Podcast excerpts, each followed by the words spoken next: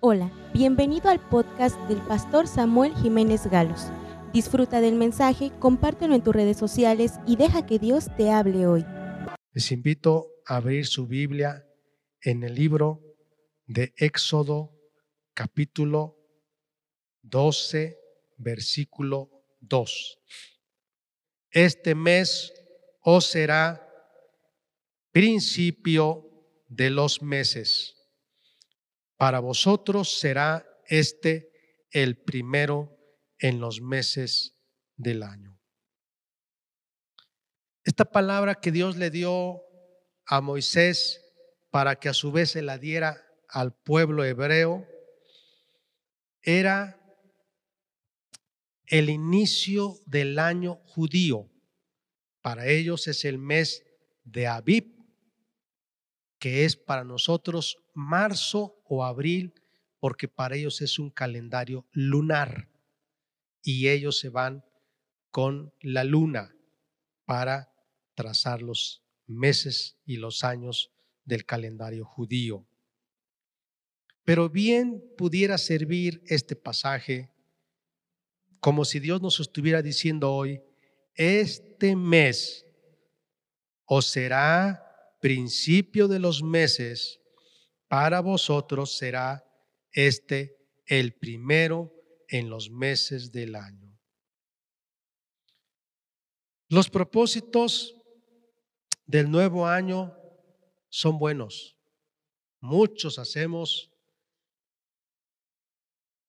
algunas resoluciones y plasmamos en un papel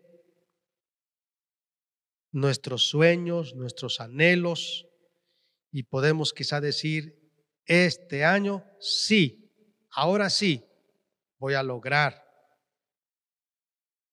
voy a hacer, voy a cambiar lo que yo no pude el año pasado. Pero quiero decirles que la verdad estos propósitos se rompen fácilmente, porque a veces son dados por emoción y no tienen un sustento que las mantenga a esas resoluciones, a esos sueños que se puedan llevar a cabo. Y yo, como dije hace rato, este año, por lo menos el primer día del año, mucha gente hace muchas oraciones. Y pudiéramos si contar si las contáramos, hoy están ascendiendo al cielo más oraciones que todas las oraciones que se hacen en el mundo para Dios.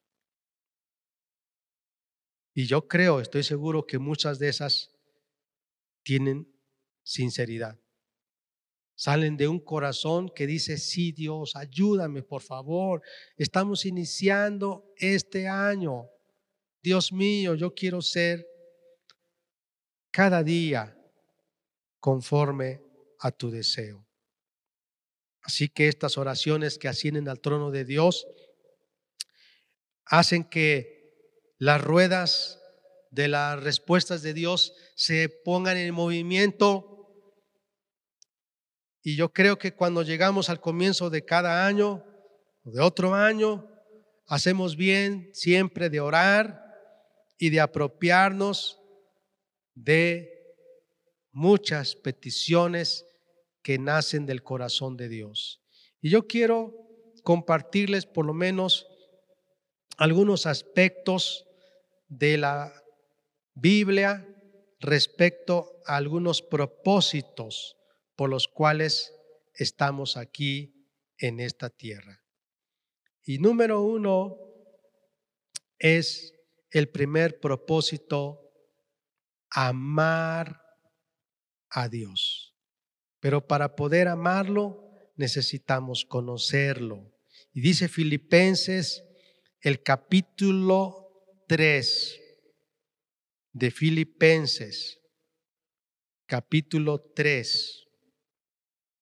Voy a dar lectura, usted puede seguirme con su vista en el versículo 7. pero cuantas cosas eran para mí ganancia, las he estimado como pérdida por amor de Cristo. Y ciertamente aún estimo todas las cosas como pérdida por la excelencia del conocimiento de Cristo Jesús, mi Señor, por amor del cual lo he perdido todo y lo tengo por basura para ganar a Cristo y ser hallado en él, no teniendo mi propia justicia que es por la ley, sino lo que es por la fe de Cristo, la justicia que es de Dios por la fe, a fin de conocerle y el poder de su resurrección y la participación de sus padecimientos, llegando a ser semejante a él en su muerte, si en alguna manera llegase a la resurrección de entre los muertos. No que lo haya alcanzado ya, ni que ya sea perfecto, sino que prosigo por ver si logro asir aquello por lo cual fui también asido por Cristo Jesús. Amados, uno de los propósitos de la vida cristiana y de todo ser humano, aclaro, no es que esté mal, pero no es la salud, no es la felicidad, no es la riqueza, no es la familia, no, eso no.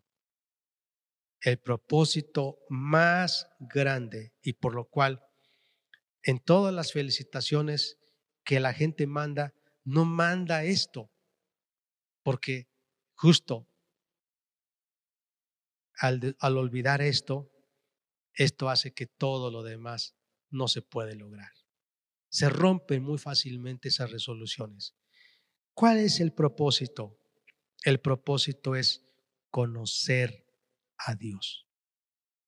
Por eso el canto que escuchamos, cuando alguien dice que no cree en Dios, es porque no le conoce. No sabe. Alguien dijo, si tú dices que Dios no existe es porque tú eres Dios. Es porque entonces tú ya fuiste a todos los millones y millones y millones y millones de planetas y de sistemas planetarios y millones y millones de galaxias y entonces viste lo invisible, lo, lo pasado, lo futuro. Tú tienes poder de todo, eres omnipotente, omnisciente, omnipresente y entonces dices, no hay Dios porque yo soy Dios. La gente no conoce a Dios. Amados, Dios nos habla en su palabra. El apóstol Pablo era un hombre acomodado. Nació de una familia acomodada económica y socialmente.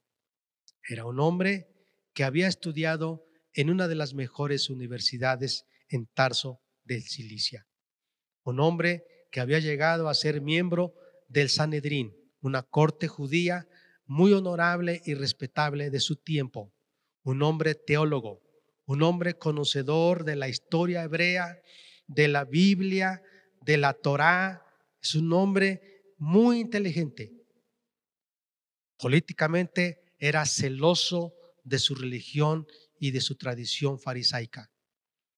Persiguió a los cristianos por celo. Estaba molesto, era intolerante, no, entendía por qué la gente seguía a un tal, para él, sedicioso como Cristo. Pero un día Jesucristo se le apareció como a mí, como a, como a ti. Se le apareció, lo tumbó, no solo de su caballo, sino de esa vida que él pensaba que era suficiente. Ahí pudo ver a Jesús. Y cuando tuvo ese encuentro con Jesús, él dijo, todo lo demás es basura. Me imagino a Pablo como un hombre influyente de nuestro tiempo, con una hermosa oficina, con grandes cuadros que decían, tengo muchos doctorados, tengo muchas especialidades, tengo muchas maestrías, muchas horas de curso. Estos son mis notas laudatorias, diplomas, reconocimientos, medallas. Estos son los reconocimientos a mis cargos, a mis logros. Puedo ver las imágenes de mis logros en las empresas.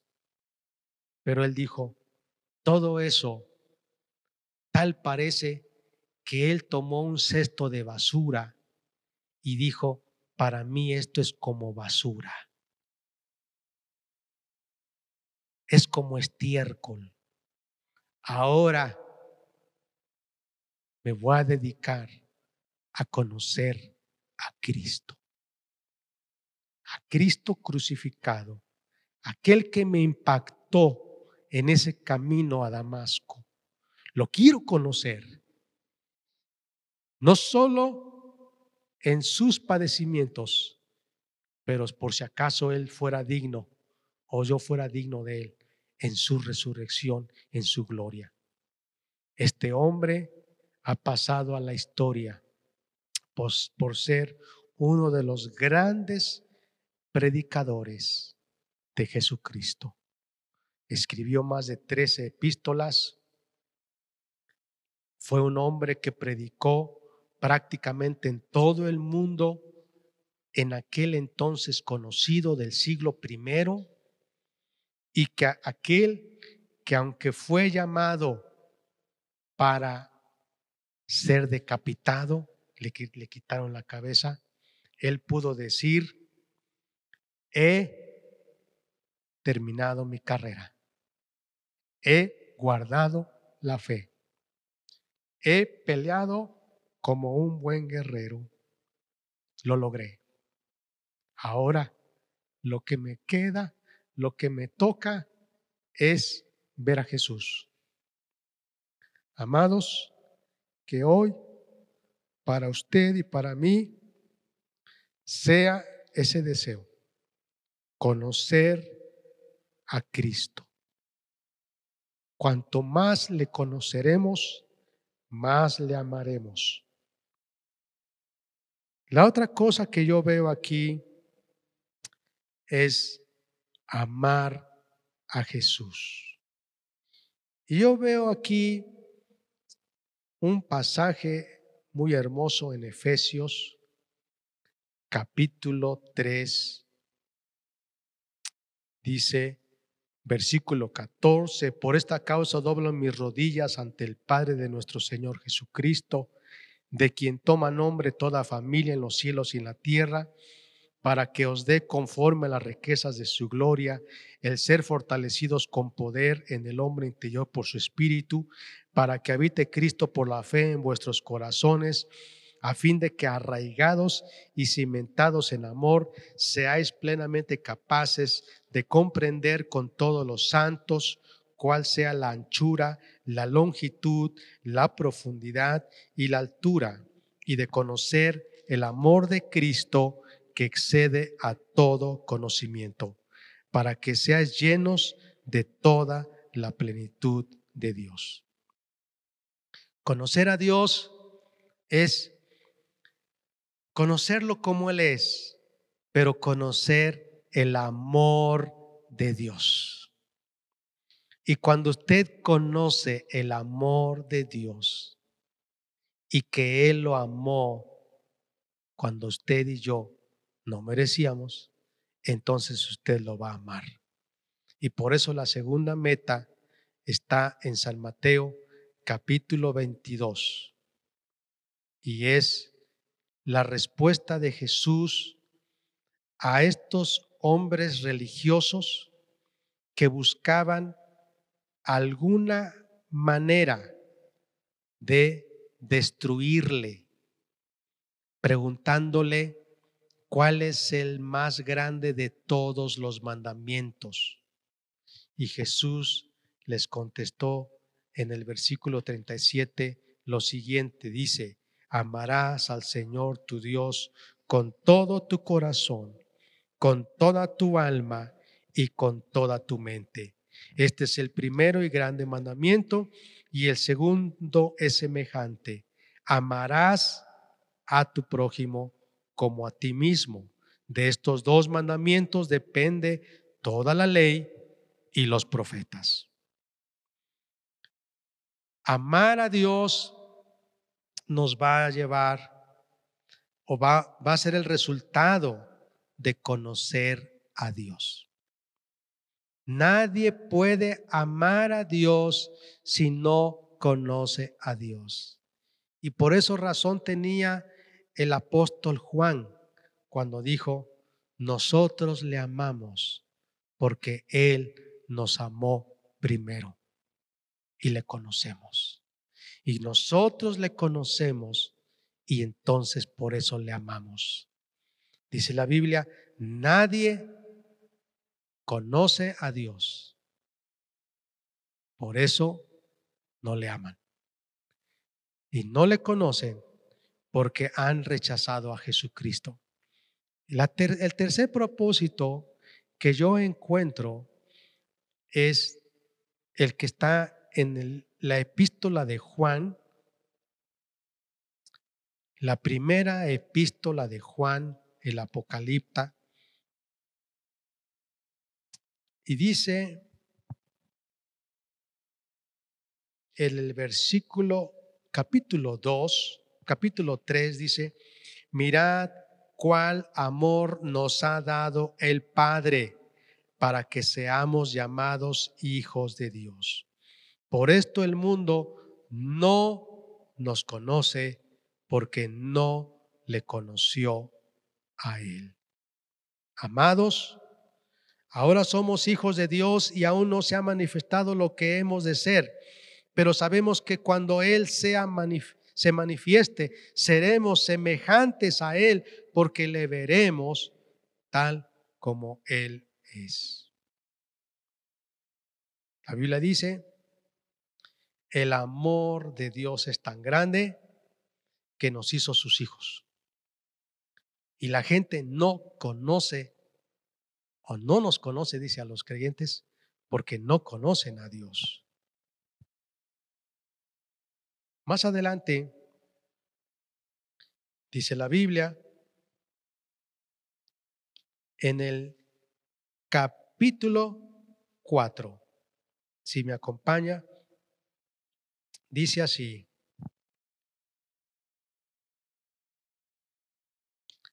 el versículo 7. Amados, amémonos unos a otros porque el amor es de Dios.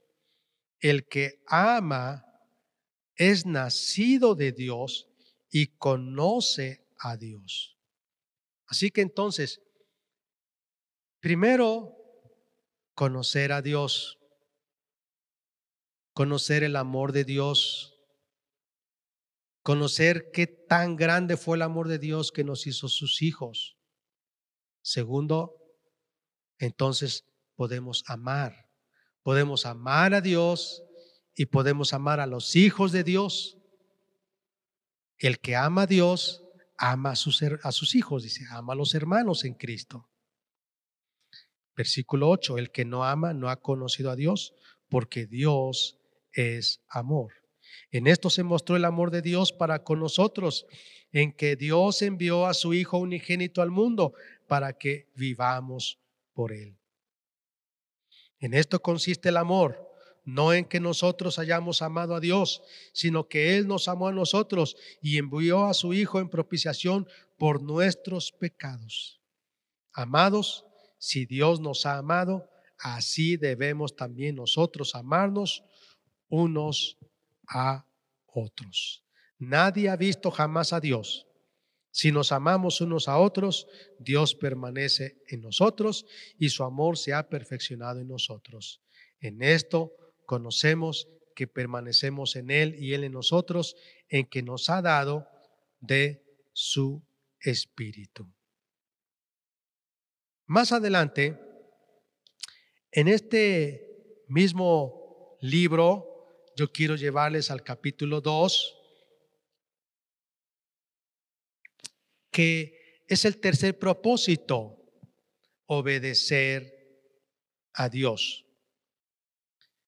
Dice la Biblia en el versículo 4, el que dice, yo le conozco y no guarda sus mandamientos, el tal es mentiroso y la verdad no está en él. Entonces, ¿cómo podemos guardar sus mandamientos, obedecer sus mandamientos? Conociéndole, amándole. Pero dice, el que dice, yo le conozco, pero no guarda sus mandamientos, no le conoce. Pero el que guarda su palabra, en este verdaderamente el amor de Dios se ha perfeccionado, por esto sabemos que estamos en Él. El que dice que permanece en Él debe andar como Él anduvo. Entonces, conocer a Dios nos hace amar a Dios. Porque el amor de Dios está en nosotros y le amamos y amamos. Y cuando le amamos, guardamos sus mandamientos. Dice más adelante, en el capítulo 14, capítulo 2, verso 14. Os he escrito a vosotros, padres, porque habéis conocido al que es desde el principio. Os he escrito a vosotros, jóvenes, porque sois fuertes y la palabra de Dios permanece en vosotros y habéis vencido al maligno. Más adelante, o más atrás dice el versículo 13, os he escrito a vosotros, padres, porque conocéis al que es desde el principio. Os escribo a vosotros, jóvenes, porque habéis vencido al maligno. Os escribo a vosotros, hijitos, porque habéis conocido al Padre. Les han conocido al Padre. Es el versículo del capítulo 2. Más adelante dice la Biblia, en el versículo 28 dice, hijitos, permaneced en Él, para que cuando se manifieste tengamos confianza, para que en su venida no nos alejemos de Él avergonzados. Amados, vamos a buscar otro pasaje también en el capítulo 3. Y nos dice, que todo aquel que ama a Dios no peca, porque ama a Dios. Dice el versículo 6 del capítulo 3, todo aquel que permanece en él, o sea, que ama a Dios y quiere estar con Dios, no peca. Todo aquel que peca no le ha visto ni le ha conocido. Entonces, cuando alguien conoce a Dios, quiere pasar tiempo con Él, quiere amar a Dios, quiere permanecer en Él y por eso no peca. No peca. Versículo 9, todo aquel que es nacido de Dios no peca, no practica el pecado, porque la simiente de Dios permanece en él y no puede pecar porque es nacido de Dios. En esto se distinguen los hijos de Dios y los hijos del diablo. Más adelante, vamos a ver lo que dice el versículo 18. No amemos de palabra ni de lengua, sino de hecho y en verdad. ¿Y cómo lo podemos lograr? Versículo 19, en esto conocemos que somos de la verdad y, y aseguraremos nuestros corazones delante de Él. Si nuestro corazón nos reprende, mayor que nuestro corazón es Dios y Él sabe todas las cosas. Amados, si nuestro corazón no nos reprende, confianza tenemos en Dios. Cualquier cosa que pidiéremos la recibiremos de Él porque guardamos sus mandamientos y hacemos las cosas que son agradables delante de Él. Versículo 23. Este es su mandamiento, que creamos en el nombre de su Hijo Jesucristo y nos amemos unos a otros como lo ha mandado. El que guarda sus mandamientos permanece en Dios y Dios en él. Y en esto sabemos que Él permanece en nosotros por el Espíritu que nos ha dado. Más adelante, vean lo que dice en el capítulo 4, nuevamente. Versículo 19. Nosotros le amamos porque Él nos amó primero. Si alguno dice, yo amo a Dios y aborrece a su hermano, es mentiroso. Pues el que no ama a su hermano, a quien ha visto, ¿cómo puede amar a Dios a quien no ha visto? Y nosotros tenemos este mandamiento de Él. El que ama a Dios, ame también a su hermano. Vamos al capítulo 5. Todo aquel que cree que Jesús es el Cristo es nacido de Dios. Todo aquel que ama al que engendró, o sea, ama a Dios, ama también al que ha sido engendrado por él, o sea, a un, hijo de Dios. Y en esto conocemos que amamos a los hijos de Dios cuando amamos a Dios y guardamos sus mandamientos. Pues este es el amor a Dios, que guardamos sus mandamientos y sus mandamientos no son gravosos. Así que quiero ir resumiendo. Los propósitos para este nuevo año 2023. Número uno, conocer más a Dios, conocer su amor. Si le preguntamos cómo pudiéramos orar mejor, a lo mejor le diríamos a alguien, bueno, pues que tú puedas decir, Dios mío, que yo te ame más, que yo te conozca más. Y esto hará que yo no peque. Porque a veces oramos, Señor, ya no quiero pecar, ya no quiero hacer esto, ayúdame a hacer aquello, ayúdame a no hacer esto. Pero si no la amamos, vamos a, vamos a tener muchos problemas. Así que quiero terminar con lo que dice Efesios capítulo 1. Bendito sea el Dios y Padre de nuestro Señor Jesucristo, que nos bendijo con toda bendición espiritual en los lugares celestiales en Cristo, según nos escogió en Él antes de la fundación del mundo, para que fuésemos santos y sin mancha delante de Él. En amor, habiéndonos predestinado para ser adoptados hijos suyos, por medio de Jesucristo, según el puro afecto de su voluntad, para alabanza de la gloria de su gracia, con la cual nos hizo aceptos en el amado. Amados, la salvación que hoy tenemos fue por amor, el amor de Dios. Y su amor nos hizo que fuésemos adoptados como sus hijos cuando ni siquiera éramos sus hijos. Nos adoptó. Y ahora no terminó su trabajo así, sino que apenas empezó esa buena obra. Esa buena obra que nos adoptó. Imagínense, he visto matrimonios que adoptan a un hijo. Pero por más que lo vistan igual y viva en la casa, no se parecerá a los hijos naturales. Es un adoptivo. Pero nosotros fuimos adoptados siendo hijos del diablo y todavía traíamos hábitos, formas de pensar como las de nuestro padre, que era antes Satanás. Pero ahora cada día Él nos va haciendo más y más y más y más y más como Jesús. Y al final vamos a terminar como si fuéramos un trofeo en el que la gente puede decir, ¿cómo es que pudiste lograr eso? ¿Cómo es que pudiste lograr que este hijo del diablo, porque hacía las obras del diablo, que obedecía al diablo, que vivía en pecado, era hijo de desobediencia, hijo de ira, estaba muerto en sus pecados. ¿Cómo pudiste lograr que ahora se parece a Jesús?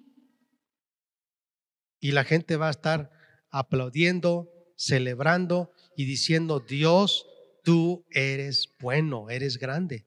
Y por eso dice que fuimos predestinados para alabanza de la gloria de su nombre al ser adoptados sus hijos. Fuimos así. Es, ese es el, el fin que Dios tiene.